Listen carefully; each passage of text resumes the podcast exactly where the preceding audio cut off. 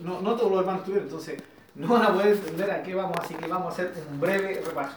A mí breve es complicado, ¿ya?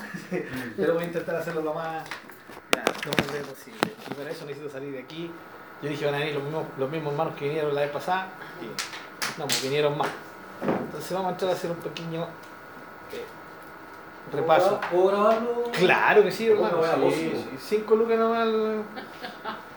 Bueno, como les decía.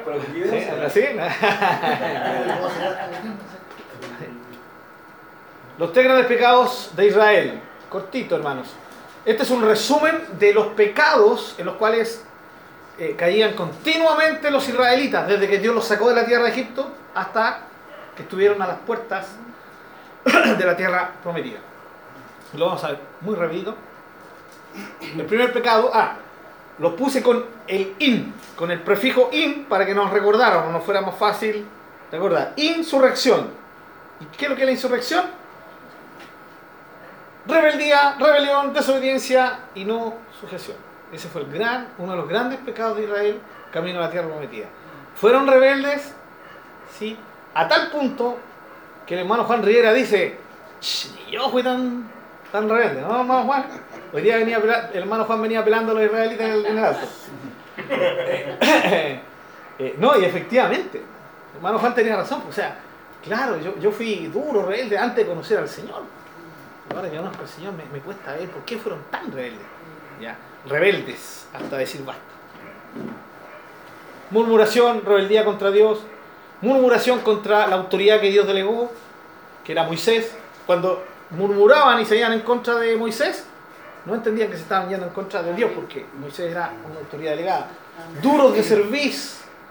Y aún después del gran castigo, porque Israel Dios lo castiga de una forma especial, ¿no? El- podríamos denominarlo el gran castigo Israel, que fue cuando Dios les prohíbe entrar a la tierra y los hace devolverse.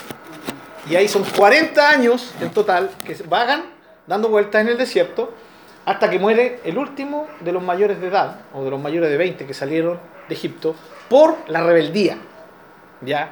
Por su intensa eh, e insufrible rebeldía, ¿ya? Aún después del castigo, en medio del castigo, seguían rebelándose. Entonces ahí es donde uno dice, encuentra razón, hermano Juan, ¿cómo tanto? Sí, ¿cómo tanto?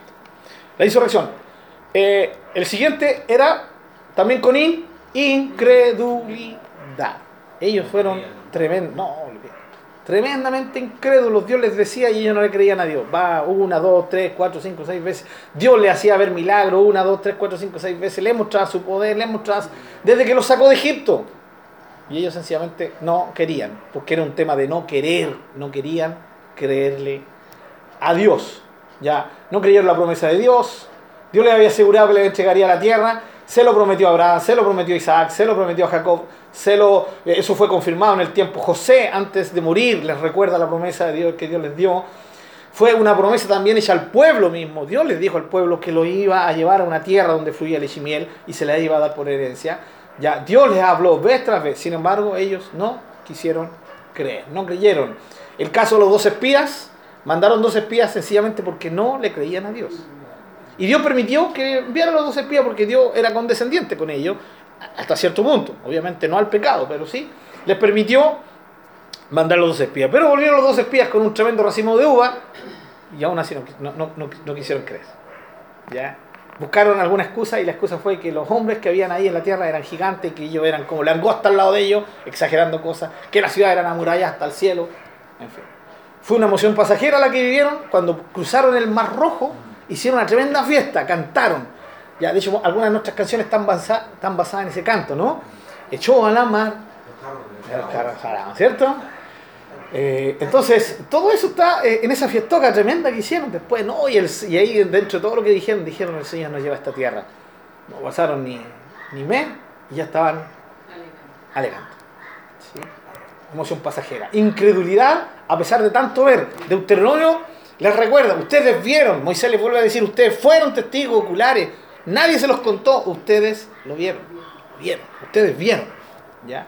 Y por último también fue parte de la historia realidad. Entonces primero, insurrección, rebeldía, desobediencia en extremo. Segundo, incredulidad, no querían creer. Y el tercer gran pecado fue la ingratitud. tanto recibieron de Dios y ellos fueron literalmente unos muy mal agradecidos. De hecho, vimos que la, ¿cierto? la, ingratitud consiste en dos aspectos. Eh, el, el primero es que cuando uno ignora o olvida un favor recibido. Ellos se olvidaban fácilmente de los favores recibidos de Dios. Y también ignoraban conscientemente los favores que, Dios les había dado.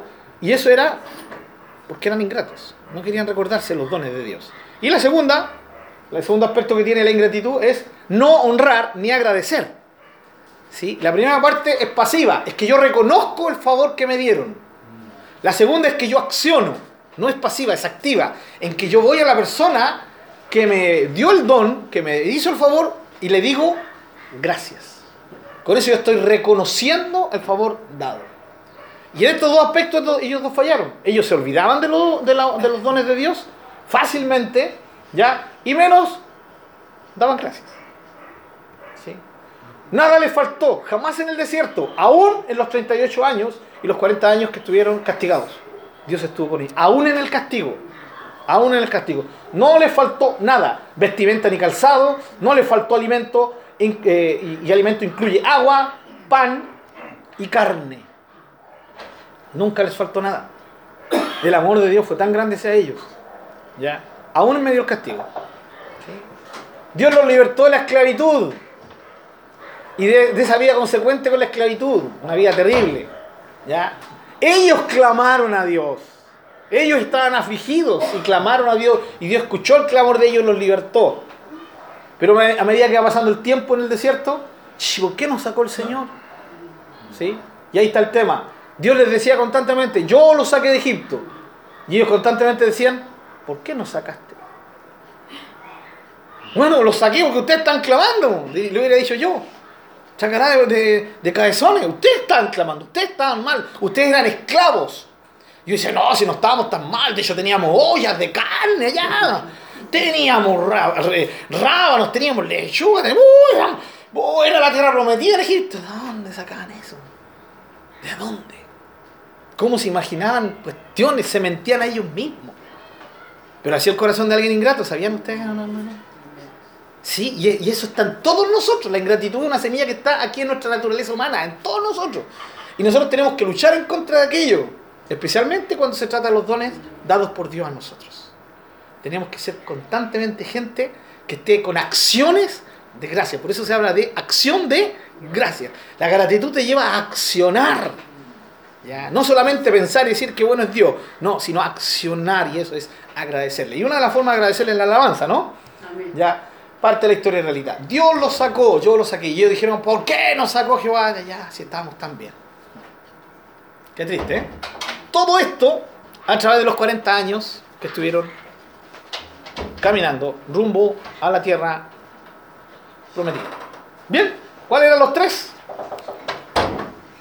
Insurrección, rebeldía, desobediencia. Desobediencia, ¿sí? Segundo, incredulidad. Muy bien, Jorge. Incredulidad. No querían creer. Sí, les costaba creer. Y la última, la ingratitud. Todos estos, los tres pecados, todas las, grandes acciones, malas acciones que tuvieron ellos se pueden resumir en estos tres pecados. ¿Ya? Muy bien. Ok. Para Israel, sí, dale. Hay una, una razón especial que Dios eh, quería tomar este, este pueblo de Israel. Sí, de hecho, él mismo lo dice, se lo dice a los israelitas. Amor, nada más. Él decidió amarlo. Exactamente. De hecho, buena pregunta, por eso te digo. Y la respuesta que él da es amor. ¿Por qué? Porque para nosotros amor generalmente tiene que ver, humanamente hablando, ¿no? Tiene que ver con algo que es recíproco, mm. ¿ya? Yo amo y, soy amado, ¿no? Pero el, amor de Dios eh, no se basa en, la reciprocidad. Se basa, se basa en su voluntad. En, él decide amar. ¿sí? Él decidió amar a este pueblo, ¿ya? Lo rescató y por ese amor que Él les da, le permite soportarlo, aunque no sin castigarlo porque eso es lo que vamos a, ver, ¿cierto? Dios castigó todo esto.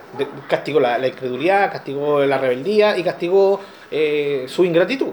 La castigó severamente. 40 años y ninguno de los que salió de Egipto entró a la tierra prometida, incluyendo al pobre Moisés. ¿ya? Pero la razón es sencillamente esa. Yo los saqué, yo los escogí porque los amé, no porque fueran el- un gran pueblo, no porque fueran dignos de amar. Los amé y por eso les hice un favor. Ahora, no hay amor como el de Dios, sí, literalmente. Pero nosotros podemos ver algunos, algunos amores humanos que se asemejan a eso. Y ahí es donde nosotros, ¿cuál es el típico amor que lo asemejamos al de, al de Dios? El amor de... Lamentablemente no es así, Jorge. Lamentablemente los papás no, el amor de ellas, ¿cierto? Así que tenéis que hacer la- el amor de madre. Sí, no vale, ¿cierto? Pero bueno, así es la cosa. Eso, y ahí viene el tema de la incondicionalidad, porque se relaciona el amor de madre con incondicionalidad, ¿ya? Aunque es verdad que en muchos casos son los papás, el papá, el padre, el que manifiesta esto, ¿ya? Eh, no solamente la madre. Y hay casos donde solo el padre manifiesta esto y la madre, ¿cierto? Eh, eh, es la buena para, azotar y, y con poca paciencia. Pero, en general, es la madre la que tiene la capacidad de, de amar intensamente a sus hijos, más que, el, más que el hombre. Incluso eso está, está comprobado científicamente, porque nuestro cerebro está diseñado de tal manera por Dios que hay dentro de una partecita del cerebro, ya que ellas tienen, que la tienen más desarrollada que, que- que nosotros, y tiene que ver con, con un- y, y se produce una hormona, la hormona del afecto, ¿sí? La hormona del afecto. Ya, y eso le permite ser mamá, y, y las diferencia a nosotros, porque nosotros no podríamos jamás, eh, los padres, ser mamá. Es verdad que hay veces que dice yo fui papá y mamá, dicen, ¿cierto? Cuando o murió la esposa o abandonó y él tuvo que criar a los hijos.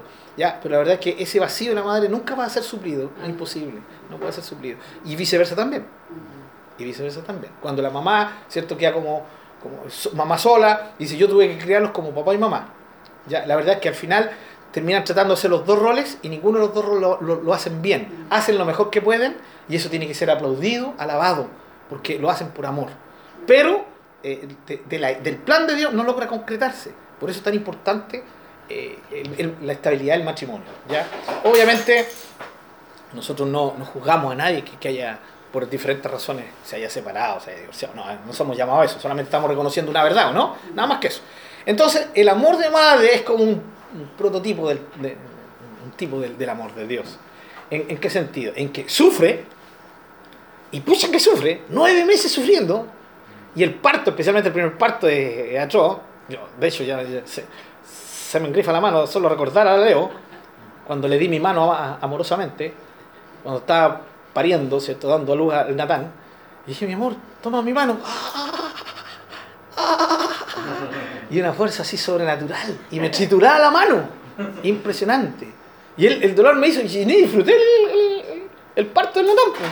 Y de repente sentí, ¡ah, ah! Ya, ya salía ya. Pero la, la Leito llamaba, ¡ay, ay, ay! Pero cómo, y todo soy el culpable. no, no, espera. Sí, yo te puse la semillita, yo fui el culpable. Entonces, es, eh, eh, el dolor de la madre al eh, tener nueve meses al, al- al hijo, el dolor de la madre al parirlo, ¿cierto? Al darlo a luz. Eh, luego, todo lo que es la vida, porque la madre tiene que estar con ella, ¿no? Y, que, y, y cuando pasan los años, y el caso de muchas madres, los hijos llegan a, una edad y se rebelan, y las hacen sufrir, y hacen las de Kiko y Caco, pero la mamá sigue amando a su hijo. Y de ahí donde viene el dicho, para una madre no hay hijo Malo. ¿Sí? Entonces, ¿por qué? Porque eh, la excusa de la mamá es que no puedo dejar de amarlo. Me nace, está en mí. Es como parte de mi, de mi bioquímica, de mi naturaleza. Me nace. ¿ya? Ahora, obviamente hoy día, especialmente en nuestra sociedad, ese amor se ha ido enfriando. Como todos los amores se han ido enfriando. ¿ya? Hoy día vemos a madres que, que abandonan a sus hijos sin ningún problema, madres que, prefieren eh, vivir con su amante, ¿cierto? Y, dejan tirados a sus hijos. Pero eso no es, no es la generalidad. La generalidad es otra. Es- son las mujeres capaces de mostrarnos un amor impresionante. ¿sí? Y, eso hay historias y historias sobre esto. También, vuelvo a decir, también hay historias de algunos papás, pero esto es más común en la mujer. Entonces, el amor eh, de Dios es similar, no es igual, porque es superi- superior. Entonces, Él decidió amar. ¿Entiendes?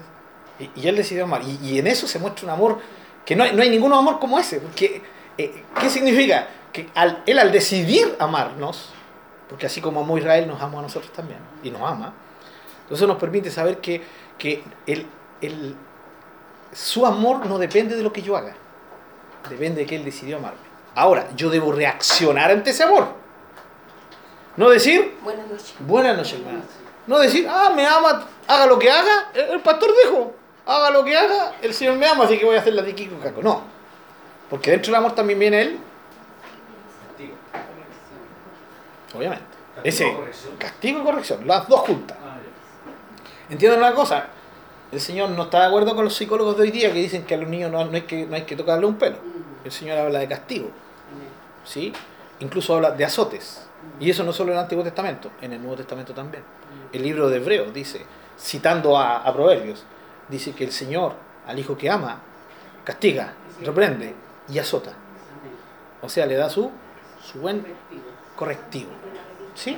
Yo sé que muchos hoy día no están de acuerdo con eso, incluso critican a Dios por eso, por promover el castigo físico, pero es un castigo físico sano, no es sujeto a la ira. ¿Saben cuando nosotros hacemos mal con un castigo físico? Cuando dejamos que la ira nos domine. Porque la ira nos saca de nuestros cabales. Ahora, yo sé que hay muchos padres que dicen, es que imposible no castigarlo sin ira, así cuando está la ira es cuando hay que darle. Pero no es así. Uno tiene que tener paz para castigar. Y el castigo no es a cada rato ni en cualquier circunstancia. Cometió un pequeño error y vamos, no. Es un- un- una situación extrema. Y Dios también es extremo. De hecho, lo demostró con el pueblo de Israel. ¿Cuánto tiempo los aguantó o no? Pero llegó un momento en que él tuvo que poner mano firme, mano dura. ¿ya? Así que esa es la única razón. No hay, no hay otra razón, Jorgito. ¿ya? Ahora, si nosotros lo vemos del, del punto de vista de Dios, eh, es una razón para adorarlo por la grandeza de su amor. Porque era gente que no lo merecía. De hecho, no lo merecía. ¿ya? Y tal vez otro pueblo hubiese sido mejor que él. Tal vez, tal vez no. Pero saben, y aquí un detalle antes de seguir.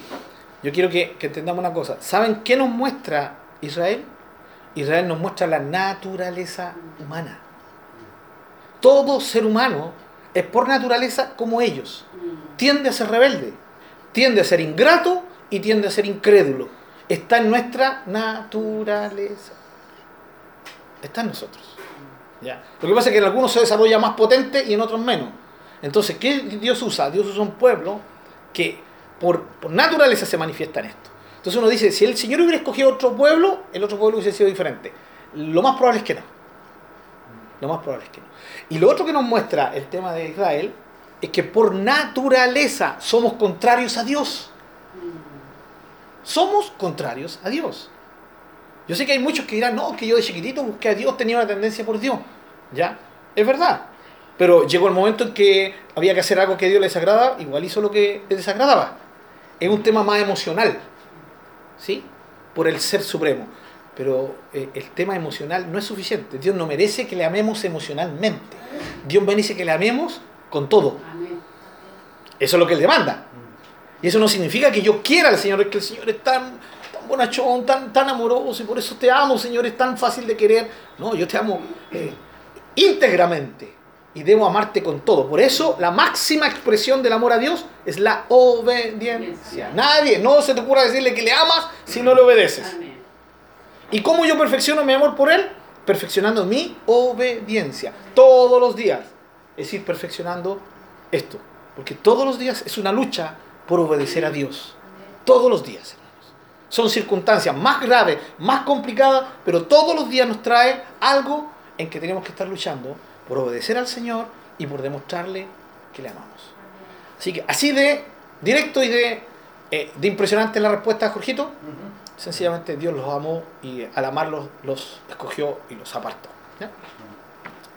Pero buena pregunta, por eso me extendí un poquito. Bien, volvemos. Eh, los tres pecados es importante que ustedes los tengan an- en cuenta porque vamos a ver ahora sí el tema de, de nuestro hermano, de nuestro querido hermano Moisés. Veamos entonces el castigo Moisés. ¿Qué tiene que ver los pecados de Israel con el castigo Moisés? Lo primero que vamos a decir es que el castigo Moisés, sí, en apariencia fue muy duro. Fue un hombre fiel a Dios en todo momento. Y podríamos decir que cuando, ¿cierto?, cae en este pecado, falla en esto, viene el, castigo de Dios y Dios no lo perdona. Sencillamente le dice no. no vas a entrar. Pero Señor, no, no vas a entrar. Y una y dos veces le dije al Señor, Señor, déjame entrar. Y el Señor me dijo, no, no vas a entrar. No vas a entrar. Esto entendiendo lo siguiente. ¿Había alguien tal vez más apasionado por entrar a la tierra prometida que Moisés? ¿Habrá, ¿Habrá habido algún otro israelita, aparte de Moisés, tan entusiasmado por llegar a la tierra que Dios le había prometido? Yo creo que no. Ni Aarón, ni, ni María, la hermana, eh, ni aún ni el mismo Josué. Yo sé que todos, muchos, especialmente Josué, Caleb, anhelaban con toda su, su, fuerza, su poder interno, entrar a esa tierra que Dios le había prometido. Especialmente Josué y Caleb habían creído cuando todos los otros no creyeron. Por eso eran los únicos de la tercera edad que entraban a la tierra prometida. Caleb y Josué, todos los dos mayores de 80. Todos los otros eran menores. ¿Por qué? Porque fueron los únicos que le creyeron a Dios. Los únicos que no fueron ingratos, los únicos que le obedecieron. Y Dios les prometió que ellos entrarían. Imagínense, ni Moisés entró y ellos entraron. Pero a pesar de eso, eso no nos puede llevar a negar una tremenda verdad. Que tal vez el corazón más apasionado por entrar a esa tierra era Moisés. Había luchado por 40 años con este pueblo terco para llevarlo, para que obedecieran. Había intercedido una, dos, tres veces por ellos. ¿Para qué? Para que Dios los llevara a la tierra prometida. Y, de repente viene y una circunstancia precisa, ¡pum! Le, le, entrar. Moisés no se muere porque está viejo, es un viejo decrépito. La Biblia dice que él estaba todavía con su vigor, a su edad. Lleno de vigor, a su edad. Porque también en otra parte dice que él ya no podía entrar y salir, o sea, no tenía la misma agilidad de joven, a los 120 años. Pero sí tenía, en sus 120 años tenía vigor. Entonces él no muere de viejo, no muere como un viejito de crédito porque le afectó la enfermedad porque ya no tenía más fuerza. Muere porque cumplió su, su periodo aquí en la tierra. ¿Ya? Entonces él de más hubiera podido entrar a la tierra. Aún tenía ánimo para entrar, pero no entró. ¿Y no entró por qué? Porque Dios se lo prohibió. ¡Wow! Veamos entonces, hermanos, el castigo número 20. Vamos todos al número 20 porque ahí vamos a examinar, va a ser nuestra base, pero igual vamos a estar entrando a algunos otros puntos y detalles importantes. Números capítulo 20, ¿ya? Aparentemente el castigo dado por Dios a Moisés, que este castigo incluye a Aarón, porque el pecado por el cual son castigados, los dos participan, ¿ya? Parece ser eh, muy fuerte, ¿ya? muy severo, considerando la vida tan consagrada y ejemplar de este hombre, que incluso Dios mismo testigua que él fue especial. ¿Ya? Eh, examinemos entonces lo que conlleva su pecado por el cual vino este castigo sobre él. Primero que nada, es verdad que vamos a ver posibles excusas que Moisés tenía de haber pecado, ¿ya? Eh, es, lo que vamos a decir, todo esto es verdad. Sin embargo, después vamos a ver la otra moneda de la cara. Primero, Moisés fue constantemente presionado por el pueblo. ¿ya? Y esta era la enésima vez. Vez tras vez el pueblo eh, lo, aguijoneó, lo aguijoneó, se levantaban en contra de él, murmuraban de él, hasta sus propios hermanos murmuraron de él, ya María, eh, Aarón, vez tras vez, vez tras vez se sublevaban, vez tras vez venían y le reclamaban, vez tras vez murmuraban abiertamente en contra de él. Ingratos con el tremendo líder que Dios les había dado. Ya, es triste eso. Adelante. Eh, y esto es, sin lugar a duda, una realidad. ¿Estamos todos en números 20? ¿Sí? Alguien que lea del versículo 2 al versículo 5, por favor.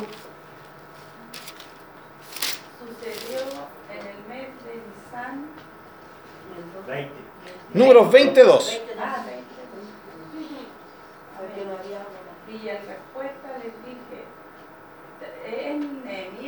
No, 20, números. Números. Ah, yo estaba leyendo Nehemías. Número.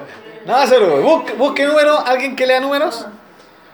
Eh, todos me dijeron que estaban en el número y nadie lee. Ya, hermana Marlene, dale. Sí, no, no se puede. Dale, Marlencita.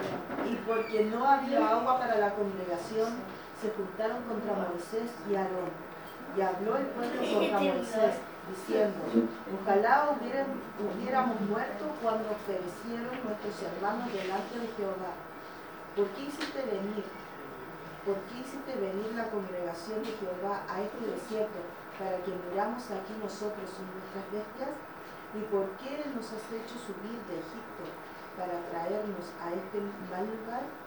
No es lugar de cementera, de higuera, de viña ni de granadas, ni aún de agua para beber. Muy bien. ¿Se dan cuenta la presión del pueblo contra Moisés? Siempre se le, avanza- se, le- se le abalanzaban y le echaban la culpa. ¿Por qué nos sacaste? ¿Por qué permitiste? ¿Ya? Aunque también eh, encaran a Dios con esto, ¿ya? Pero aquí dice cla- claro que eh, se dice se juntaron contra Moisés y Aarón. Ahora, quiero que entiendan una cosa, hermano. En el capítulo, números, capítulo 13 y 14, históricamente, es cuando Dios castiga a Israel para que estén 40 años vagando en el desierto. O sea, lo que estamos viendo en el capítulo 20 es una rebelión dentro del tiempo del castigo.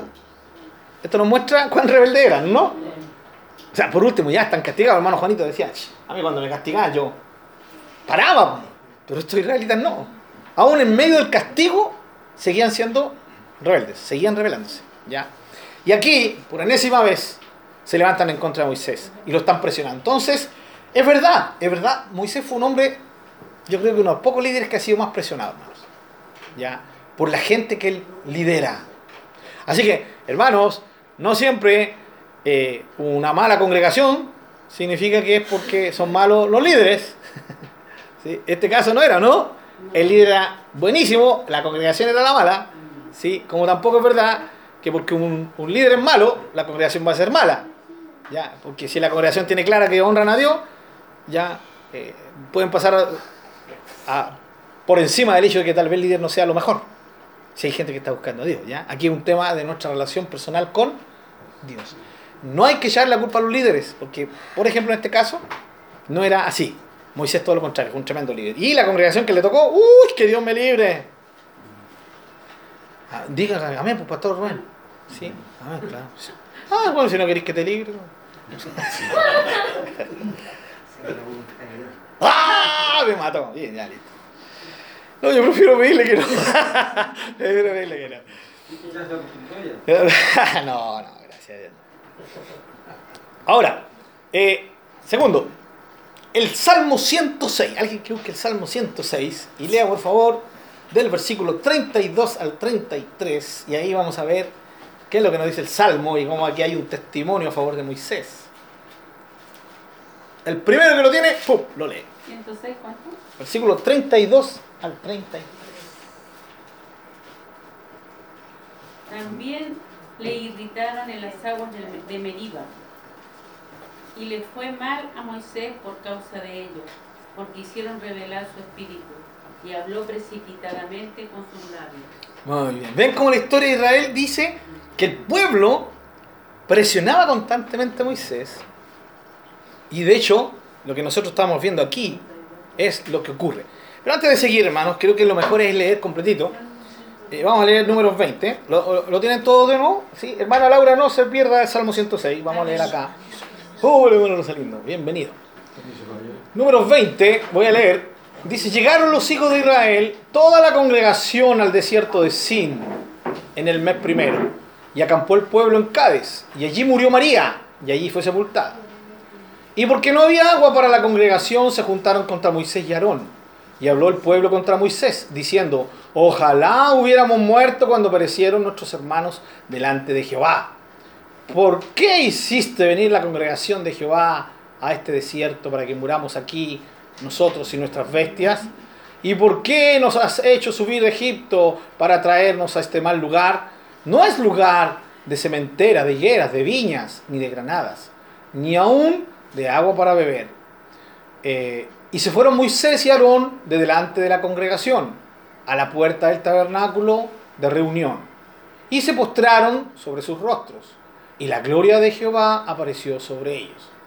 Y habló Jehová a Moisés diciendo, toma la vara y reúne la congregación, tú y Aarón tu hermano, y hablen a la peña a vista de ellos, de todo el pueblo.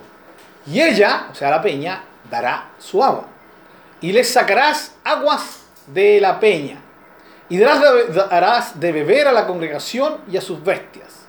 Entonces Moisés tomó la vara de delante de Jehová, como él mandó. Y reunieron Moisés y Aarón la congregación delante de la peña, y les dijo, Oíd ahora, rebeldes, os hemos de hacer salir aguas de esta peña. Entonces alzó Moisés su mano y golpeó la peña con su vara dos veces. Y salieron muchas aguas, y bebió la congregación y sus bestias. Y Jehová dijo a Moisés y a Aarón, por cuanto no creyeron en mí, para santificarme delante de los hijos de Israel.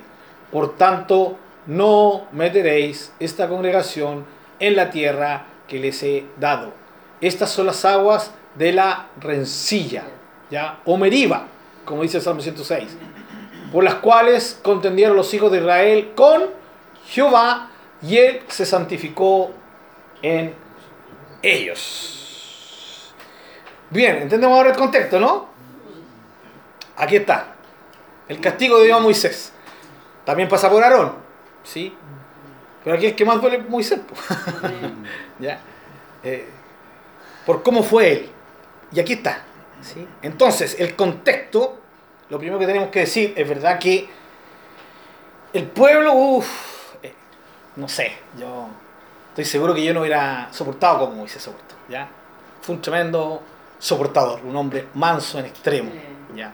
No perfecto, pero sí con una mansedumbre tremenda, ¿ya?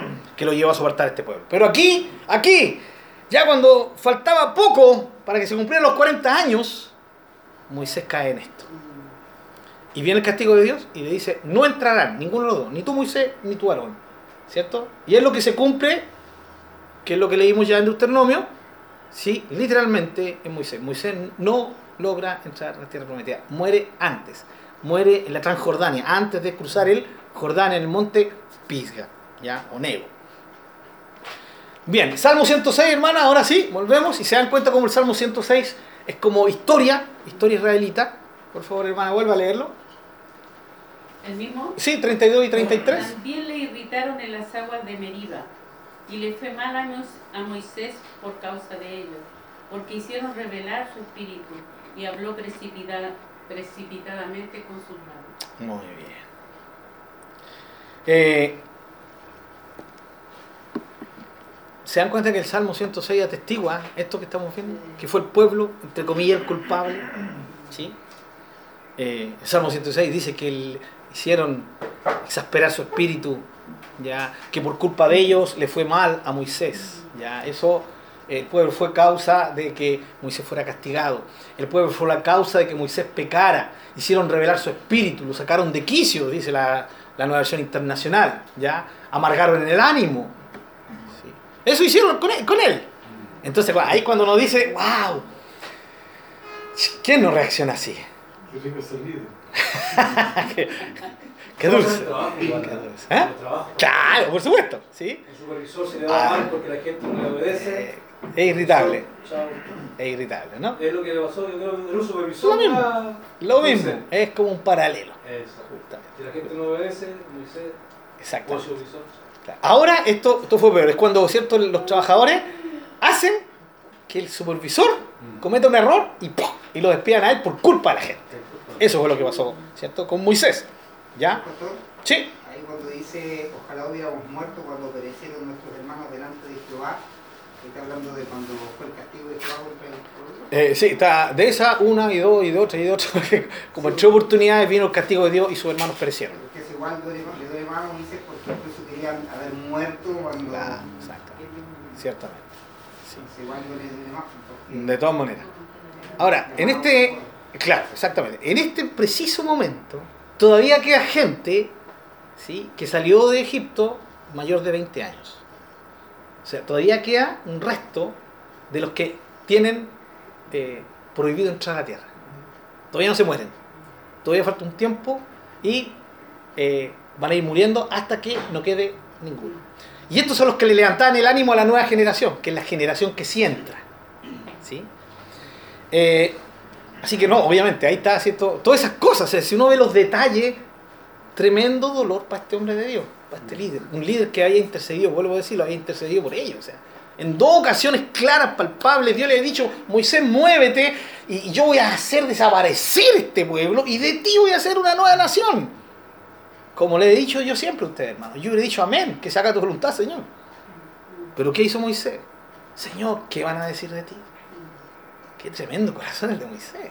Un hombre, eh, claro, ¿qué van a decir los egipcios? ¿Qué van a, decir, qué van a decir los cananeos? ¿Sí? Eh, ¿Los sacaste para qué? ¿Para destruirlos? Moisés enfocado en la gloria de Dios. Por eso duele tanto el castigo a Moisés. Un hombre que piensa antes que él, porque vuelvo a decir, yo hubiera dicho amén, hágase tu voluntad. ¿Sí? Elimínalo.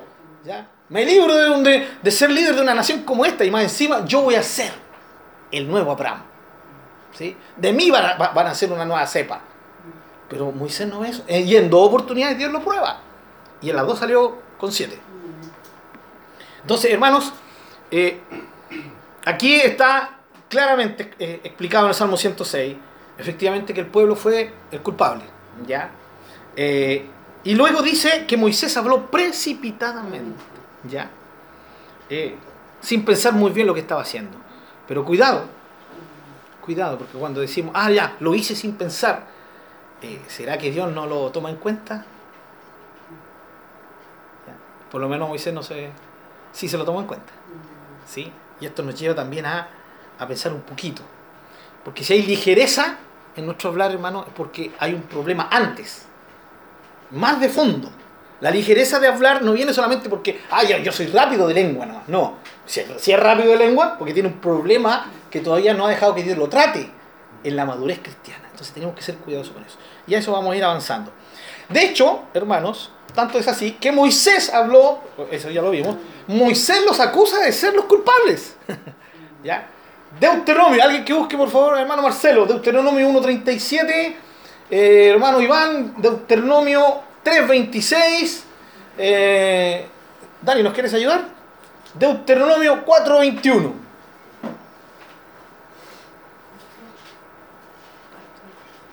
Esto, ¿cierto? Son las posibles excusas que podríamos decir a este pecado de Moisés. El pueblo, ay, permítanme esta expresión tan chilena ya que estamos en mes, del, mes de patria. Lo, le sacaron los choros del canasto.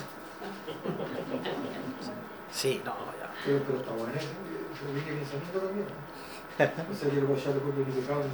Exactamente. Exactamente.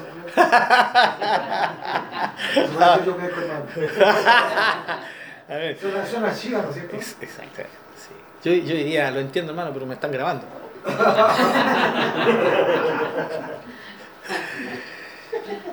Bien, tenemos, tenemos Deuteronomio 1, sí, hermana Laurita. Eh, tengo que retirarme, eh, me van a pasar a buscar eh, para decirle, hermanos míos, que mañana van a, ¿A operar? A operar a Jacqueline, la van a operar de la vesícula. Eh, le doy gracias a Dios porque nosotros tenemos un historial que, que tenemos un problema cuando nos operamos, sea como sea, con, con anestesia o sin anestesia, que se llama hipertermia maligna. ¿ya? Eh, yo cuando la última operación eh, me pusieron acá en la columna la, el asunto para adormecerme y me vino igual. Mm. O sea que si yo no hubiera, no hubiera estado consciente, eh, bueno, no estoy hablando en este Mm. momento, ¿ya? Entonces ya los doctores pusieron un poquito más de énfasis con, con Jacqueline y yo les pido por favor la oración. Nosotros tenemos que estar, eh, como- tengo que levantarme como a las 6 de la mañana para hay que estar en el hospital. ¿Ya? Perfecto, hermana Por supuesto. Claro que sí. Y me retiro. Dios la bendiga, hermana. Un abrazo a la Jackie de parte de todos, de parte de todos sus Gracias. hermanos. Y obviamente nos comprometemos a estar orando, por supuesto, ¿no? Ya. Avísame, Señor, que Dios tiene el control de todo. ¿sí? No, no, no. Recuérdenme, por favor, ¿sí? Antes de terminar, de hacer una oración especial por, es. por Jackie, por todas estas cosas, aunque yo sé que vamos a estar hablando en nuestras casitas también, ¿ya? Bien, entonces, eh, continuamos con nuestro tema. Ya, Moisés los acusa de ser culpables. Mm, Deuteronomio 1.37. Y, y murmurasteis en vuestras tiendas diciendo, porque Jehová nos aborrece, nos ha sacado de tierra de Egipto para entregarnos en manos del amorreo para destruirnos. Ya. Siga leyendo. ¿A dónde subiremos? Nuestros hermanos han aterrorizado nuestro corazón, diciendo, este pueblo es mayor y más alto que nosotros, las ciudades grandes y amuralladas hasta el cielo, y también vimos allí a los hijos de Anac. Entonces os dije, no temáis ni tengáis miedo de ellos. Jehová, vuestro Dios, el cual va delante de vosotros, Él peleará por vosotros. Perdón, ¿era el 37? Creo que no estaba leyendo el 37, hermano querido. 37. ¿1.37? ¿No me dijo 27? No, 37. no, no, no, También 37. Contra mí se airó Jehová por vosotros y me dijo, tampoco tú entrarás allá. Ahí está, ¿sí?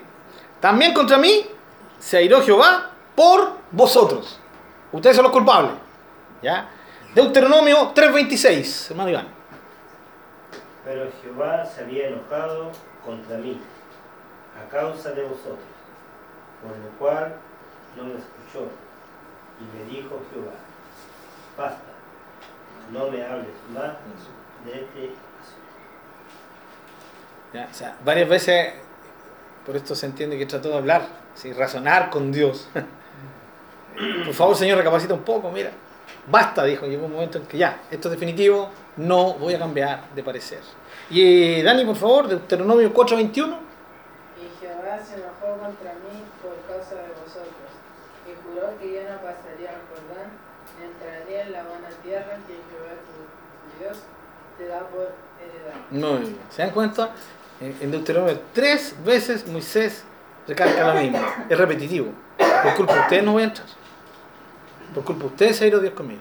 Entonces, ante todo esto, de que realmente el- el- la presión que tenía Moisés era tremenda, ya, eh, segundo, que Moisés vez tras vez reconoce, ¿cierto? Y acusa al pueblo que son los culpables, ya, nosotros podemos decir, wow, entonces, ¿qué pasa? ¿Por qué Dios fue adelante con este castigo? ¿Ya?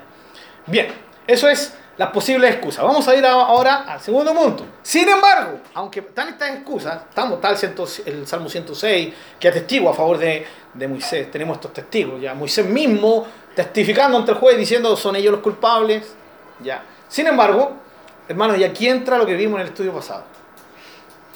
Lo grave del actuar de Moisés en, esta, en este caso particular, ya toca los tres grandes pecados de Israel en camino a la tierra prometida. ¿Cuáles eran los tres pecados que vimos? Los resumimos en tres. A ver. Incredulidad, insurrección, desobediencia. insurrección, ¿Ah? insurrección. Que rebeldía, ¿sí? Falta. Incredulidad, insurrección, rebeldía. ¿sí? Que lo vimos con in, insurrección ingratitud. O sea, todo, to- todo el mal actuar lo podemos, ¿cierto?, encajar en tres. Insurrección, ingratitud e incredulidad. ¿Sí? Ya, y recuerden que la ingratitud tiene que ver con no reconocer. Con no reconocer. Y tristemente, lo que hace Moisés, con Aarón también, ¿sí? Pasa, ¿sí? Por estos tres eh, grandes pecados. Y, lo, vamos a ver un poquito en detalle. ¿Ya, hermanos? Primero, su gran error, ya. ¿Qué es lo que eh, lo, lo vimos en, Deuteronomio- eh, perdón, en Números 20? Va donde Dios le dice, anda. Dios le dice una orden, le da una orden. ¿Cuál es esa orden? Anda y háblale. Le dice, toma la vara, pero no para que golpee la vara. En una, una vez anterior, él había golpeado la vara porque Dios le dijo que, perdón, que con la vara golpeara la, peña y esa peña dio agua. Exactamente, ¿cierto? Y esta Dios le dijo, no, lo, no la golpees. Háblale. Eso es muy importante que, que- que no, y no, no tenemos que olvidarlo, ¿ya? Pero aquí está el tema. Miren, Moisés llega con Aarón y le dicen, ¿les sacaremos agua de esta roca? Eh, entendamos una cosa, está toda la efervescencia de la rebelión ahí en este pueblo. ¿ya? Y ellos dicen, ¿les sacaremos agua de esta roca? Y luego hace lo que Dios le dijo que no hiciera, que fue golpear. Entonces, había tal vez eh, una distorsión en la visión de Moisés por toda la presión, y no importa, Moisés, eh, hay aquí un problema en la mente de Moisés. Les dice al pueblo, le sacaremos agua, y luego le saca agua. ¿Ya? Aparentemente Moisés les quiere demostrar que él va a ser el que va a sacar el agua. Con Aarón, porque dice, le sacaremos, incluye a su hermano. ¿ya? Y esto es muy importante, hermanos, porque si hay algo que como hijos de Dios tenemos que siempre cuidar, es darle la gloria a Dios. Es tan fácil, hermano, olvidarnos de esto, aunque usted no lo crea. Y incluso es tan fácil de que hay veces que decimos, sí, la gloria del Señor, pero por dentro no la estamos creyendo mucho. Estamos felices que me aplaudan, estoy feliz que me hagan, ¿cierto? Está, eh, ah, qué bueno, hermano Juanito, ¿sí? Hermano Pablo, pucha, qué buena tu prédica, qué buen tu consejo, qué buen pastor eres, qué buen hermano eres. Ay, no, si la gloria es de Dios, pero ni yo me creo ese. ¿Entienden? ¿Sí? Entonces, ¿por qué? Porque el darle la gloria a Dios significa reconocer abiertamente, por fuera, pero también profundamente, que toda la gloria es de Dios. Por eso es tan importante el tema de la gracia. Un favor inmerecido. ¿ya? Y, esto nos lleva a ser siempre humildes, sabiendo que todo lo que podemos lograr, como lo dijo el apóstol Pablo, es por la gracia de Dios. Y recuerden que Pablo, si hay alguien que se, se, mandó un carril de esos cototos, vuelvo a usar una expresión chilena, estamos en septiembre, se me permite, ¿no es cierto? Un tremendo carril fue. Dijo, yo he trabajado más que todos los apóstoles, ¿ah? pero él no termina ahí. Él dice, pero no yo, sino la gracia de Dios en mí. Tremendo. 1 Corintios eh, 15, 10, ¿ya? Entonces, dar la gloria a Dios. Aquí ya Moisés entra en una situación complicada, diciendo, ¿le sacaremos agua de esta roca? Esta pregunta da luego el paso al golpe a la, a la peña y ¡pum! y que salgan agua por cantidad. Ellos tenían sed, estaban murmurando, estaban altercando contra Moisés. ¿Por qué? Porque tenían sed. Ellos estaban viendo un problema con Moisés, aunque sabían que el problema era con Dios, pero lo excusaban y lo, y lo enmascaraban detrás de Moisés y se veían contra Moisés. ¿Ya? De hecho, no les convenía irse mucho en contra de Dios porque ya hacía algunos años atrás y varios, varios años atrás Dios los había castigado, entonces no les convenía meterse con Dios. Entonces se seguían metiendo con Moisés y ahí con Moisés, a él están dando. Entonces Moisés está con una tremenda presión, está cansado seguramente y él dice, les sacaremos agua y lamentablemente esto involucra la gloria del Señor, como lo vamos a ver después. ¿Ya? Pero luego dice, y aquí viene la sentencia de Dios. Leámoslo por favor de nuevo, números 20. ¿Ya? Después que sabemos lo que hizo Moisés.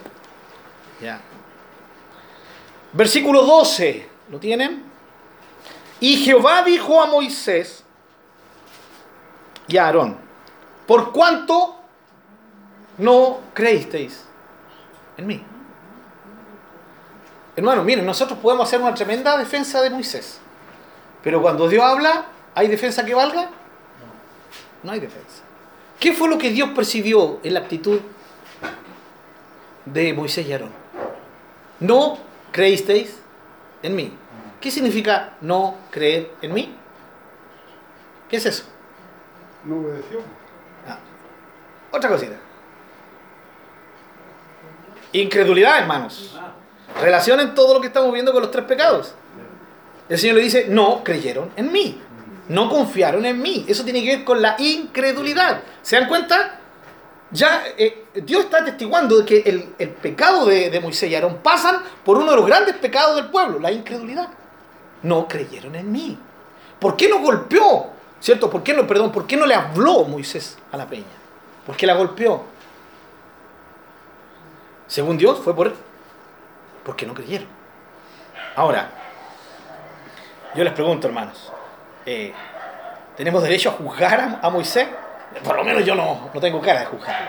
Pero sí tengo el deber de ver cuál, cuál fue su error para que yo no cometa el mismo error. ¿Ya?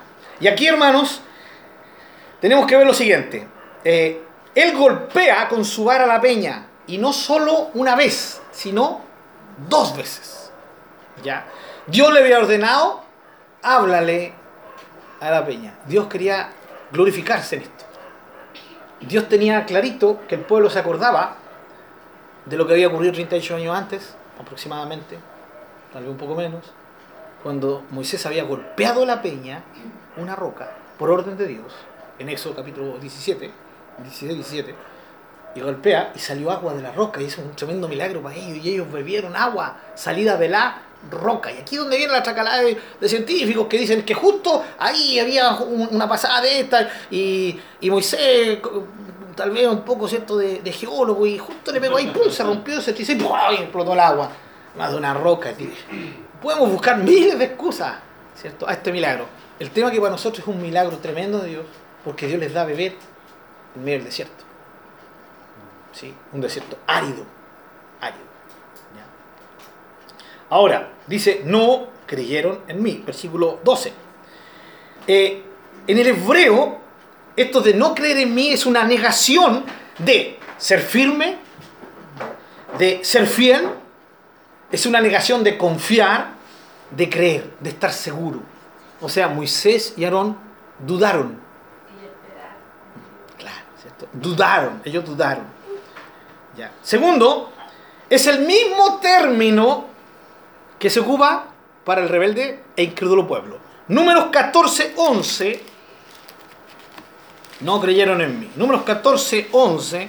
Y Jehová dijo a Moisés, ¿hasta cuándo me ha de irritar este pueblo? ¿Hasta cuándo no me creerán?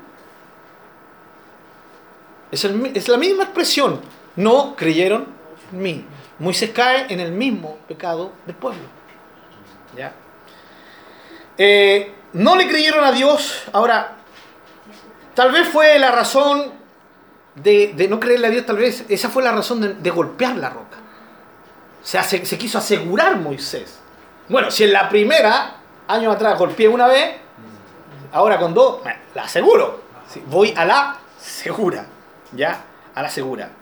Eh, el Señor les dice eh, que no creyeron en Él. Eso es lo primero. Incredulidad. Luego dice, no creyeron en mí, el versículo 12, seguimos en el 12, para santificarme delante de los hijos de Israel. Santificarme. Me recuerdo el Padre nuestro, ¿no? Santificado sea tu nombre. La primera gran petición. Eh, si creemos que la oración es para pedirle algo a Dios, partamos por eso. Santificado sea tu nombre. El deseo de, de un ser que ama realmente a Dios es querer que Dios, el nombre de Dios, que Dios mismo sea santificado, que Dios sea reconocido, que Dios sea glorificado. ¿sí? Eso. Eso es lo que deberemos querer. Y ellos no santificaron al Señor ahí. Eh, y fue delante de un pueblo incrédulo que tenía serios problemas con esto. Mira, eh, hermanos queridos, es una cosa golpear la roca, no era nada nuevo como lo dijimos, ya había ocurrido. Otra cosa era hablarle a la roca. ¿Sí o no? ¿Y si no resulta? Estoy con todo este pueblo que se me están revelando y que está encima mío y poco yo, yo creo que falta un poco para que me linchen. ¿Y si no resulta? Ahora, ¿puedo yo juzgar a, a Moisés por esto? No. ¿Cuántas veces he dudado? ¿Cuántas veces he dudado? ¿Sí? Eh, y hay veces que uno dice, no, es que yo nunca he dudado. Claro, tal vez una duda gigante, pero esas pequeñas dudas que no, no ofenden a Dios, que no son importantes. Duda blanca, güey, hermano. Jaime. Sí. Y hermano, y esto no tiene nada que ver con que la ira de Dios, como, ah, se enojó con él por una duda pequeña, la ira de Dios venir sobre mí no me va a dejar entrar al cielo, porque es la tierra prometida celestial. No, no tiene nada que ver con eso. Recuerden que esto está para que nosotros aprendamos. ¿Y qué es lo que tenemos que aprender? A tener cuidado con el tema de la incredulidad. Ya.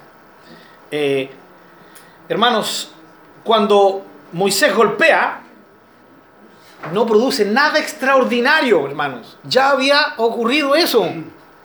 Y ahora la golpea dos veces. No ocurre nada extraordinario. Lo único extraordinario que ocurre es que la gente se sacia, hasta las bestias se saciaron. Pero eso fue todo. Lo que produjo la obra de Moisés. Nada más. En eso no hubo gloria para Dios. Porque todos los israelitas dijeron, ah, si es un truco, ya, ya lo conocemos. Ya el mago nos mostró el truco. Ya, ya mostró cómo se hace. Y ahora pegó dos veces, obvio que salir. No hubo gloria para Dios. ¿Por qué? Porque hubiese sido cosa diferente si ellos hubieran hablado. ¿Sí o no? Eso nunca había ocurrido. Eso no tiene ninguna explicación. ¿Qué diría algún, geólogo? No es que la vibración de las palabras de Moisés. ¡Pah! Golpearon la peña, ¿cierto? Y eso rompió la peña, justo ahí por donde iba pasando el agua. No, hermano. Si había algo extraordinario, o sea, si fue extraordinario que Moisés le golpeara una vez con la vara a la peña y saliera agua y bebiera todo el pueblo, algo inédito era que ahora le hablara a la peña y ellos vieran, ¿sí? Habla a la, a peña. ¿Qué tenía que decirle? Danos agua, ¡pum! ¿Ya? Cataplum, ábrete. Eh, no sé, tenía que hablarle nomás. Y el tema es que no iba a tener contacto físico con la peña. Y, y el- al momento de hablarle, iba a explotar esa peña y iba a salir agua. Eso era inaudito. Insólito. Y eso le hubiera dado gloria a Dios. Y Moisés, al no hacerlo, le quita la gloria a Dios. No santificó al Señor en medio del pueblo. ¿Sí? Ahora, ¿qué, qué ocurre con esto de no santificar al Señor, hermanos? ¿Saben? El no mostrar la grandeza de Dios, de no reconocer su gloria, es un paralelo al no reconocer los dones que Dios nos ha dado. Aquí hay un paralelo similar a la ingratitud, porque la ingratitud ¿sí? nos impide reconocer lo grande que es Dios y lo bueno que ha sido con nosotros. ¿Sí? El no santificar el nombre de Dios significa que nosotros no estamos reconociendo su gloria y no la estamos dando a conocer. Cada vez que yo actúo en, eh, por producto ¿sí? de la gratitud, yo abro mis labios y doy testimonio de Dios. ¿O no? De hecho, vamos a tener que tener alguna vigilia, hermanos, donde tengamos tiempo de agradecer a Dios. ¿Ya? ¿Por qué no hacemos ahora en nuestros cultos tiempo de acción de gracias? Sí, hermano, estaríamos terminados 3, 4 de la tarde. ¿Ya? Especialmente cuando predica el pastor Pablo, ¿cierto? Más encima, larguero y más encima la, la- acción de gracia. Pero no se olvide que usted sí tiene momentos de accionar de gracia en el culto. Cuando usted alaba al Señor. Cuando le dicen, hermano, a alguien que, cuando viene Jairo y dice a alguien que, que quiera levantar una oración de gratitud. Y in- increíble como nos peleamos para orar, ¿no? Hay como 10 hermanos que se levantan una oración de gratitud. Ahora seguramente con la excusa, no, le voy a dar la oportunidad a mi hermano, que eh, yo estoy más agradecido que él, pero le voy a dar una oportunidad. No sé, yo estoy diciendo nada. Nada. Eso es un tema entre Dios y nosotros. Pero hay oportunidad en nuestros cultos de agradecer a Dios, de decirle gracias, Señor. De hacerlo con alabanza, de hacerlo con mi oración. Ya. En fin, el tema, hermano, es que eh, ellos no mostraron, no reconocieron, no mostraron la gloria de Dios. Es lo mismo que hacía el pueblo al no ser agradecido, al no mostrar los buenos dones que Dios les había dado, la ingratitud. Entonces aquí el no santificar el nombre del Señor, por esta razón, por no reconocer y por no dar a conocer la gloria de Dios, es un paralelo con la ingratitud del pueblo. Ya, directamente. Ya. De hecho, Dios en números 27, vamos a números 27, como están medio, medio rogados para leer, yo voy a leer, ¿ya? 27, 14. Seguimos el número, hermano. Números 27, 14. Aquí, miren, pues fuisteis rebeldes a mi mandato. Aquí Dios está hablando con Moisés.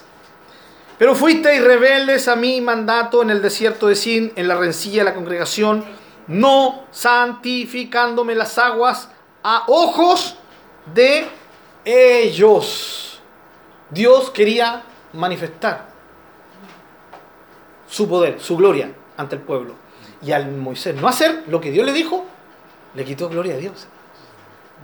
Le quitó gloria a Dios. Y eso es grave, hermanos. Ya. Deuteronomio 32. Ya al final, ¿o no? Ya al final de Deuteronomio estamos casi a punto de que Moisés muera.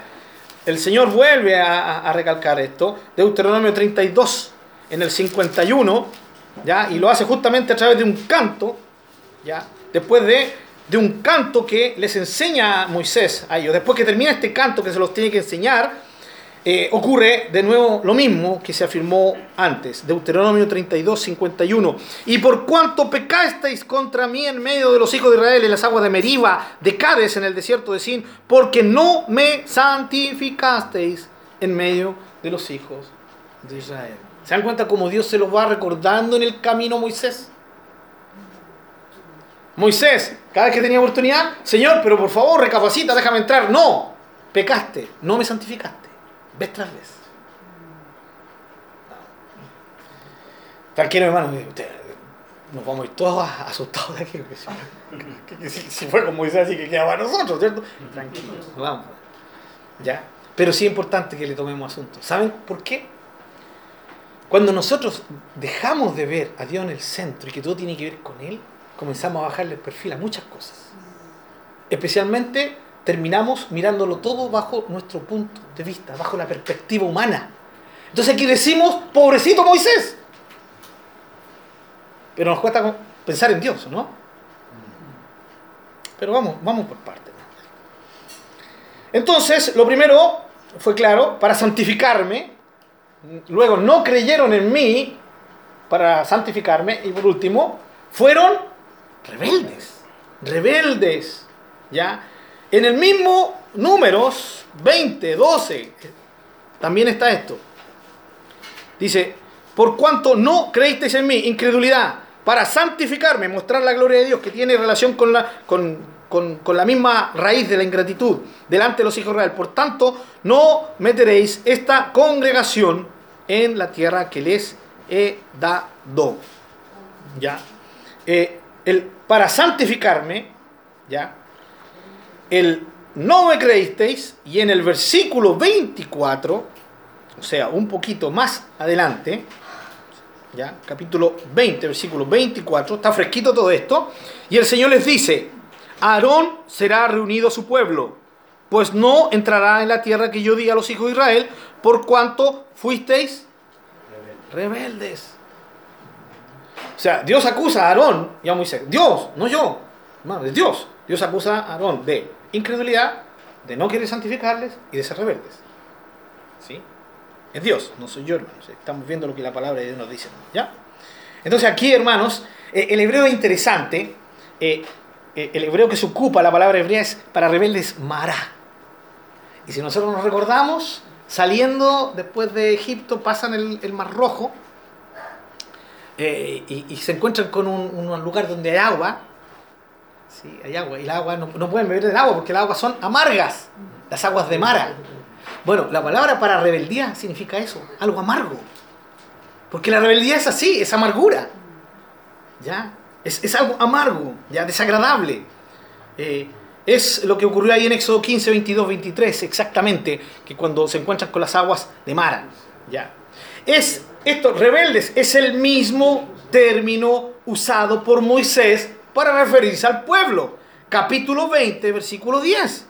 Y reunieron Moisés y Aarón a la congregación delante de la peña y les dijo, oíd ahora, rebeldes. Moisés les dice al pueblo, ustedes son unos rebeldes. Ahora Dios les dice, ocupa el mismo término para referirse a Moisés y Aarón. Y les dice, fueron rebeldes. Rebeldes. ¿Ya? Y eso, hermanos, es el mismo término usado vez tras vez, ¿ya? Para el pueblo. Rebelde, rebelde, rebelde, rebelde, rebelde, en todo el Antiguo. Es el mismo término. Y es el mismo término usado para el pueblo que es el que Dios ocupa para referirse a Moisés y Aarón.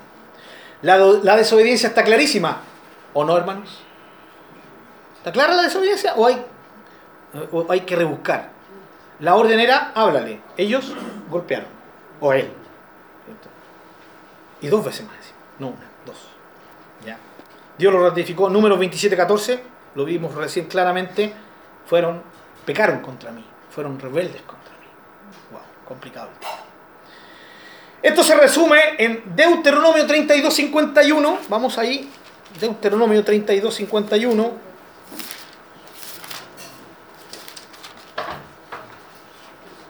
Que lo, lo leímos ya, pero vamos a volverlo a leer todos juntitos. Yo lo leí, pero por favor estemos todos ahí de nuevo. Vuelvo a decir, aquí ya estamos en el. Deuteronomio 32. Deuteronomio 32, 51, hermano. 32. 32, versículo 51. Capítulo 32, versículo 51. Y aquí lo tenemos, hermanos, eh, ya al final del tiempo de Moisés. Vuelve Dios. Hermano, es, triste cuando no- nos vuelven a sacar el pecado que cometimos, ¿no? Es, es triste. Pucha, ¿no? ¿Que no perdonaste, Señor? ¿No perdonaste? ¿Que, yo, que no eres un Dios perdonador? ¿Sí? ¿No fue lo que dijiste cuando estuvimos ahí? Yo te dije, muéstrame tu gloria. Y tú me dijiste, voy a hacer pasar mi gloria por delante de ti, y, pero no verás mi rostro, y te cubriré en la peña. Y ahí tú dijiste, tú lo dijiste, no lo dije yo, ni lo dijo nadie, tú lo dijiste, tú diste el testimonio de ti mismo. Misericordioso, que hago misericordia de millares. ¿Sí? Un Dios perdonador. ¿Y por qué me lo sacas vez tras vez? Como yo lo continué, me dio así, sí. Exactamente. De rechegada, sí. Sí, Muy, muy fuerte, ¿sí? Muy fuerte. Eh, entonces, ¿qué dice Deuteronomio 30 y Deuteronomio 32, 51? Por cuanto, ahí está claro, ¿no? Pecar. O sea, no fue solo un error de Moisés. Moisés pecó. Poco. Pecó. Obviamente, dice pecasteis porque esto involucra a Aarón también, ¿ya? Muy bien. Eh, esto es eh, actuar traicioneramente, hermanos. Hacer iniquidad, cometer pecado, que es otro de los términos usados para pecado directo en el Antiguo Testamento. ¿ya? Por ejemplo, se usa en Levítico 5.15 y tantos otros, otros pasajes donde se usa el mismo tema del pecado. Pecado. Ustedes pecaron. No es que fue una palabra que tuvo cierto, una equivocada traducción, no, es literalmente eso. Ellos pecaron. Seguimos, hermanos. La desobediencia está clarísima, la orden era hablar y ellos golpearon. Dios lo firma en, en, en Números 27.14 y esto se resume en Deuteronomio 32.51 donde dice pecaron contra mí. ¿Ya? Usado. Bien. Estamos claros, hermanos. Yo quiero que hasta ahora eh, dejemos claro una cosa. Está claro que ellos pecaron, ¿no? Fue pecado, ¿no? De, eso no hay duda. Es un tema de Dios. Aquí vuelvo a decir, esto no requiere interpretación ni como yo lo quiera ver. Es Dios hablando. Si Dios dijo, ¿qué, qué puedo decir yo? Dios los acusó de incredulidad, de, de, de, de quitarle la gloria, de no reconocerlos delante del pueblo, ¿ya? y de ser rebeldes. ¡Wow! Eso es fuerte. Eso es fuerte. Pero el tema es la severidad con que Dios actúa, ¿o no? De hecho, que cada vez que se da una oportunidad, Dios se lo recuerda. ¿sí? Como dijo el hermano Rosalino. Una pasadita. Una pasadita por la cara, ¿cierto? Ahí es donde uno parece que no entendiera a Dios. Claro, cuando lo vemos de una perspectiva humana, hermanos, vamos a seguir creyendo que Dios es muy severo. Pero la idea de, es que veamos el lado de Dios. Hermanos, si al final somos llamados a eso. La mentalidad, la renovación de nuestra mente, ¿sabes para qué es, hermanos? Para eso. Exacto. Para ver las cosas desde el punto de vista de Dios y no de la nuestra. No de nuestra mirada, sino de la mirada de Él. Dejar de interpretar las cosas como yo creo, como me las enseñaron, incluso hasta como las heredé en la iglesia evangélica. Es comenzar a ver cómo Dios ve, cómo Dios mira, hermanos. Esa es la idea. ¿ya? Y desde ahí es donde salen las grandes, sí, voy a cobrar una palabra a un hermano querido, las grandes máximas en el Nuevo Testamento. De, de que Dios sea no solo el centro, sino sea el prisma por el cual nosotros vemos todas las cosas, incluso hasta nuestras propias aflicciones, nuestras propias dificultades, nuestras propias debilidades, tenemos que verla desde ese punto de vista. ¿Por qué tanta severidad, hermano? Veamos. Esto muestra primero que nada una verdad del Nuevo Testamento, que al que más se le da, más se le demanda. Por eso un, hermano dijo, yo quiero ser oveja nomás. Yo quiero galar nomás, no quiero, ninguna responsabilidad. ¿Y saben por qué queremos eso? Porque no queremos compromiso. ¿Y saben lo que Dios quiere? Es compromiso. sí. ¿Saben por qué? Porque se comprometió absolutamente con nosotros. Su compromiso con nosotros fue radical. Entregó a su Hijo. ¿Es poca cosa eso? Pero no solamente entregó a su Hijo. Él, Dios mismo, estaba en su Hijo. Estaba en Cristo, muriendo y reconciliándose con nosotros. Entonces, hermano Daniel, bendiciones, bienvenido a su casa. Esto muestra que al que más se le da, más se le demanda. Hermanos, y aquí está el punto de vista de Dios. El honor. Por favor, hermano, piensen un poquito en esto. Si que Dios confíe en ti es un honor o no es un honor. O sea, por favor, que, que confíe el, el, hermano en mí, que confíe mi mamá en mí, que confíe, no sé, el presidente de la República en mí. Es Dios quien se compromete al punto de depositar su confianza en mí. Eso es de otro mundo. Eso es eh, galáctico. Es inmenso, es algo que nosotros tenemos que comenzar a meditar un poquito. ¿Sí? No sé, los que estuvieron cuando compartí la última vez la palabra con ustedes sobre el Padre Nuestro, ¿se recuerdan? Eh, él no dejó de ser el alto y el sublime. Él sigue siendo el mismo Dios, alto y sublime, que habita ya en la eternidad, que su nom- cuyo nombre es el Santo, que toda esa expresión nos hablan de lo inalcanzable que es Él. Y sin embargo nos dice, cuando oren, cuando se comuniquen conmigo, díganme, Padre Nuestro. Es tan común el Padre Nuestro que lo volvemos tan, tan de día a día, ya que raya que lo hayan enseñado a la Iglesia Católica. Y que después la Escuela Católica también me lo hayan enseñado, me lo han enseñado a aprendérmelo de memoria. Cuando nosotros ah, usamos algo mucho, tiende a deteriorarse su importancia. Tenemos que rescatar eso, hermanos. La tremenda honra. Y que Dios ponga su confianza en nosotros es un honor indescriptible. ¿Sí? Vale, porque por el proverbio dice, maldito el hombre que confía en el hombre y pensar que Dios confía en nosotros. Wow. Sí. Complicado, ¿no? El tema. Sí. Eh, ahora, aquí está más o menos lo que hablamos con, contigo, hermano Jorge, al principio, ¿no? ¿Por qué Dios escoge al pueblo? Porque decidió amarlo. Esa es la razón que Dios da. ¿Por qué escogió este pueblo rebelde? Porque lo amó. Y eso es un honor. O sea, es entender eh, que por amor lo hizo. Y eso es lo complicado del pueblo. El pueblo no, no, nunca entendió, nunca entró en esto. ¿Será que hay un mensaje para nosotros en este tiempo?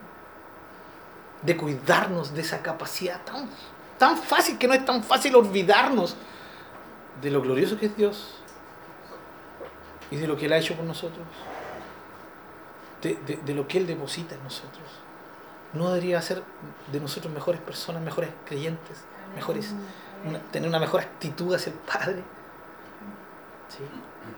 Eh, hermanos, el honor que Dios le dio a Moisés fue un honor tremendo.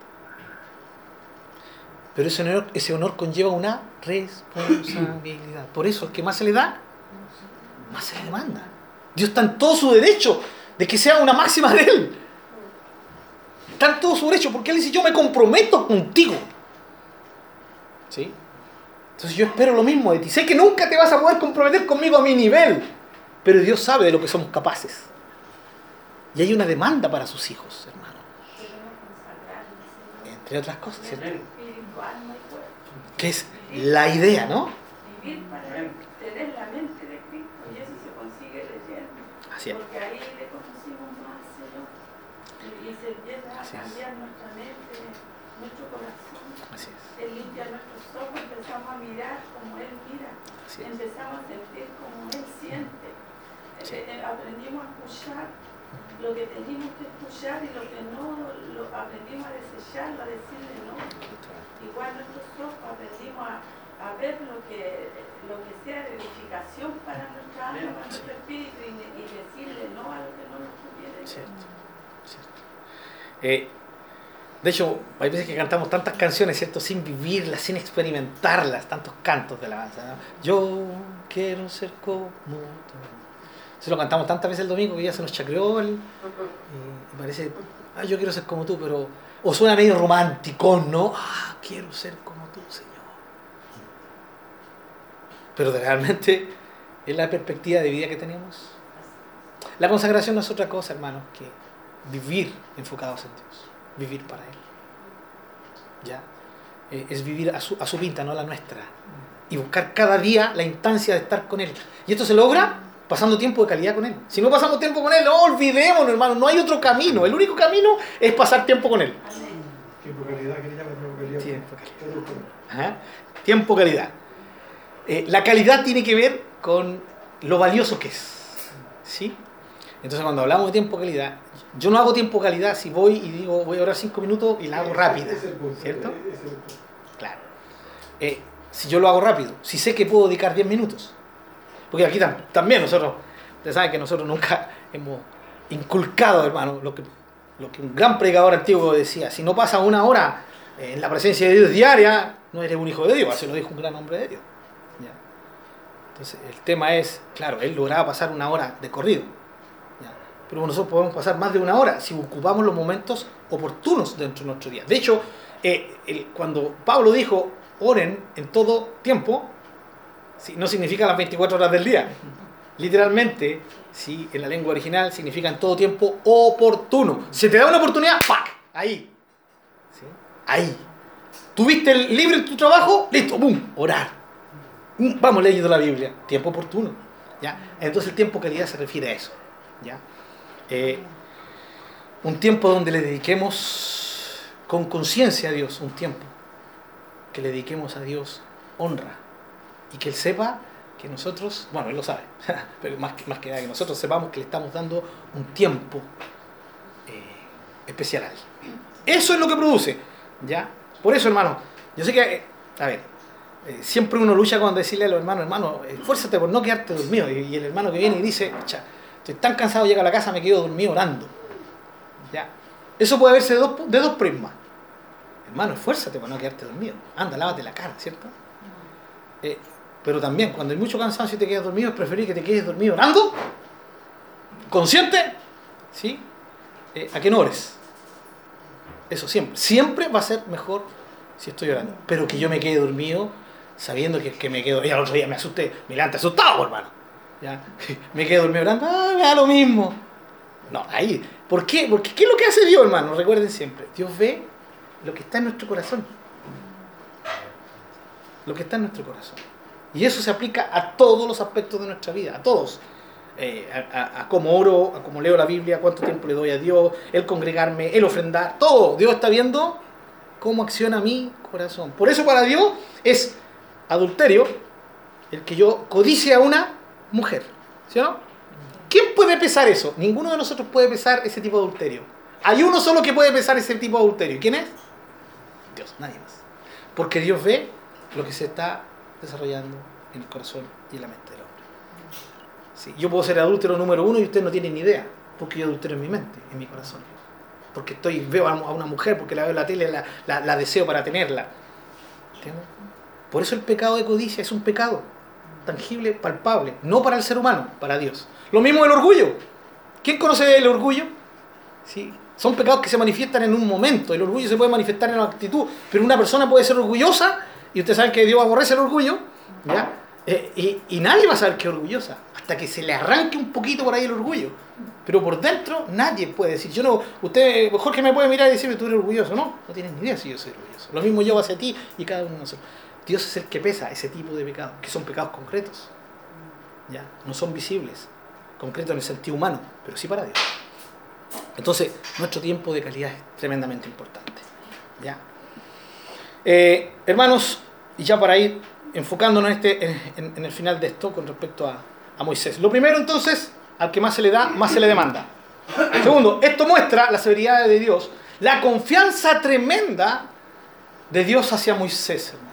Y aquí es como, aquí ocurre y, y chocamos nosotros con la grandeza de Dios, que no logramos entender ciertas cosas. Hermano, es que hay cosas que sencillamente no vamos a entender. Y una de las cosas que no entendemos es si Dios sabía, ¿por qué confía? La pregunta tuya.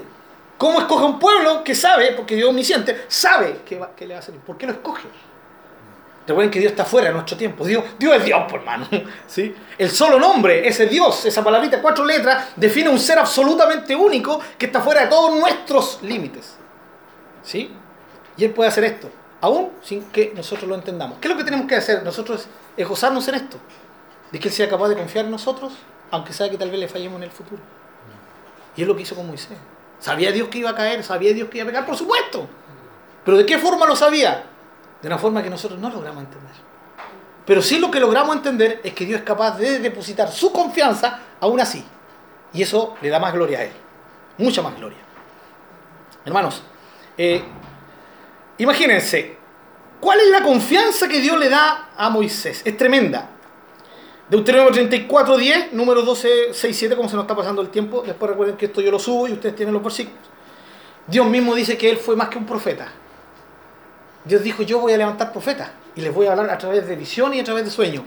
Con mi siervo Moisés hablo cara a cara. Dios le hablaba directamente a él, íntimamente, cara a cara, según Éxodo 33, como un compañero, como un amigo, de amigo a amigo. ¿ya?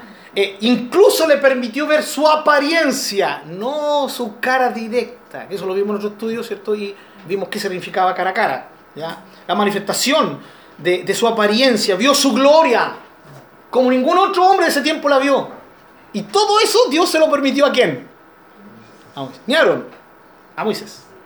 Y, lo último, lo espectacular del poder manifestado a través de él. ¿O? ¿O, no, o, dudamos del, poder de Dios a través de Moisés? ¿Cuántas cosas no hizo? De hecho, hubiera terminado afinadito si le hubiera hablado a la roca. Hubiese sido otro punto para él. Mire el tremendo poder de Dios. Le habló a la roca y la roca habló. Ya. Todas estas cosas nos muestran que él fue un tremendo hombre honrado por la confianza de Dios. ¿Se dan cuenta? Logramos ver esto desde el punto de vista de Dios, ¿no? Dejémoslo de ver de nuestro punto, que como ser humano vamos a tratar de apoyar a, nuestro amado Moisés, y no está mal, no está mal, pero tenemos que ser capaces de lograr ver el, la otro, el otro lado, que es Dios. Todo lo que Dios depositó sobre Moisés. Esto muestra también que el castigo es producto de la exigencia, y que la exigencia es producto de la entrega de Dios mismo a Moisés. Dios se entregó a Moisés de una forma espectacular, maravillosa. Dios se entregó con todo Moisés. Dios hizo un pacto con Moisés tremendo, hermanos. ¿Entienden? Y eso le da un tremendo peso. Por eso hay una exigencia de parte de Dios a Moisés y por eso viene el castigo tan severo. ¿Ya? Si no logramos ver esto desde el punto de vista de Dios, no vamos a entender esto. Pero yo creo que Dios nos está permitiendo esta noche ser capaces de ver esa parte de Dios, ¿no? Un hombre como él no podía desconocer, hermano, no podía desconocer por ninguna razón que lo más importante es que Dios sea santificado. Y es lo que nosotros también deberíamos reconocer. No hay nada más importante que el nombre de nuestro Dios, que Dios mismo sea santificado, sea reconocido, sea alabado. Jesús lo enseñó a través del Padre nuestro. Jesús lo enseñó a través de la enseñanza directa en el Sermón del Monte, que la gente vea tus buenas obras para que glorifique a tu Padre Celestial que está en los cielos. Si vas a hacer una obra, una buena obra, hazlo por amor al prójimo, pero también sabiendo que tu Padre va a ser glorificado. Que nuestro Dios sea santificado, que nuestro Dios sea glorificado, que nuestro Dios sea honrado. Todo tiene que ver con Él no con nosotros, amados. Amén. Eh, él debía ser el estandarte en medio de un pueblo donde la incredulidad, donde la rebeldía, donde sí, eh, la ingratitud era el pan de cada día. Él tenía que ser ese estandarte y Dios esperaba eso de él. Él esperaba de él. Ya. Eh, es lo mismo, hermanos. Recuerden la oración y la primera gran petición. Santificado sea tu nombre. Antes de pedirle por mi necesidad, antes de Señor, yo anhelo que tu nombre sea santificado. Yo lo quiero, lo deseo. Oro por esto. En mi, primera, en mi primera petición en la mañana, en mi última petición en la noche. Es lo que anhelo durante el día, es lo que quiero para mi esposa, es lo que quiero para mis hijos, es lo que quiero para mi familia, es lo que quiero para mi iglesia, es lo que quiero para las naciones que aún no te conocen. Es lo que quiero. Por eso apoyamos misiones, por eso apoyamos y oramos por, por misioneros que vayan a esos lugares donde aún su nombre no es conocido. Por eso, porque queremos que su nombre sea santificado en toda tribu, en toda lengua, en todo grupo étnico. Amén. Y él debía ser el estandarte. Hermanos, eso con respecto a Moisés, ¿ya? Esto muestra que el castigo es producto de la exigencia y la exigencia es producto de la entrega de Dios a Moisés. No de la entrega de Moisés a Dios, de la entrega de Dios a Moisés. Pero también, según 1 Corintios 10, Dios hace esto para que fuera un ejemplo para nosotros. Todas las cosas escritas, dijo Pablo, son para nuestro ejemplo. ¿Sí? 1 Corintios 10, 10 estuvimos con Iván viendo eso, ¿no? Eh, ahí es donde dice también que el Señor nos da la capacidad de, de soportar toda prueba. ¿sí? Y nos da la capacidad de salir de esa prueba. ¿ya? Pero todo fue escrito para que nosotros fuéramos un ejemplo, pero también un ejemplo para el pueblo, que el pueblo pensara, wow, pero si Moisés fue intachable, Moisés eh, nunca le falló, nunca son, a ver, hablamos, hagamos una reunión, ¿tú te acordás de alguna vez que Moisés lo viste pecar, fallar, así? Nosotros, uh, nuestros papás, ¿para qué decir? Pero el líder, Moisés no, y, me, y oye, que Dios fue drástico con él, porque Dios tenía que ser drástico para que el pueblo también viera un ejemplo para el pueblo y para nosotros. ¿Ya? Y por último, hermanos, no entró en la tierra prometida terrenal, pero entró en la más importante de las tierras celestiales. Amén. Es donde queremos estar nosotros, ¿no? Hermano, salite, por favor. Que fue tan especial con Moisés, cuando murió, escondió el cuerpo para que los israelitas no lo fueran a, a idolatrar y se lo escondió de Satanás también. Y segundo, lo hizo participar en la transfiguración. Así es. Claro, Aquí el, el- lo, lo- lo tremendo de, de- de cómo Dios se puede darse a un hombre. Hermanos, saben que en Cristo pasa lo mismo con nosotros. ¿Ya? En Cristo. En Cristo. Esta es la clave, hermanos. Dios confía en nosotros. Si fallamos, hermanos, bueno, no es que digamos, ah, fallamos, no, imposible. Siempre que lo miremos de nuestro punto de vista, vamos a estar diciendo eso, ah, fallamos, Dios me tiene que perdonar, la gracia y todo eso. La gracia barata, como le llaman algunos. ¿ya? Pero cuando empecemos a ver las cosas desde el punto de vista de Dios, el peso del honor que tenemos por todo lo que Dios nos ha dado, ese peso no es un peso que te, que te imposibilita caminar, te engrandece para Él. Andas con tu cabeza en alto por saber quién eres en Cristo, saber a dónde vas, saber que el ser más importante en el universo y fuera del universo deposita su confianza en ti. Tanto así que depositó su espíritu en ti, en mí. Nos llama sus hijos, sus herederos. Tenemos la posibilidad de decir Padre nuestro y estar en su presencia así inmediatamente. No necesitamos intermediarios, no necesitamos al San Pastor ni al San Profeta, no, solo directamente a Dios. Y eso es un honor que debe pesar en nosotros. Y Moisés nos muestra eso, el honor que Dios le dio a Moisés. Y Moisés en ese momento de debilidad pecó. Pero su pecado tuvo relación con estos tres grandes pecados de Israel. Por eso Dios también tenía que ser tan severo con él. ¿Alguna pregunta, hermanos? ¿Algo más que acotar? ¿Hemos de, de andar con miedo? Yo creo que no, creo que hemos entendido, ¿no? No, tenemos que andar con gratitud. con gratitud.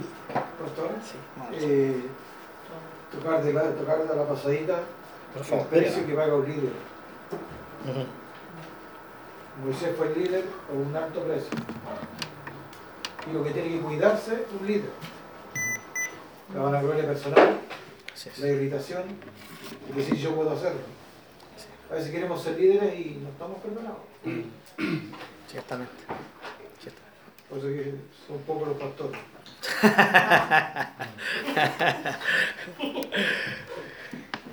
Bien, hermanos, todos recuerden que de una u otra manera eh, somos llamados a liderar en algún aspecto, así que esto es un llamado también, como ha dicho el hermano Rosalito, a, a ser cuidadosos con esto. ¿sí?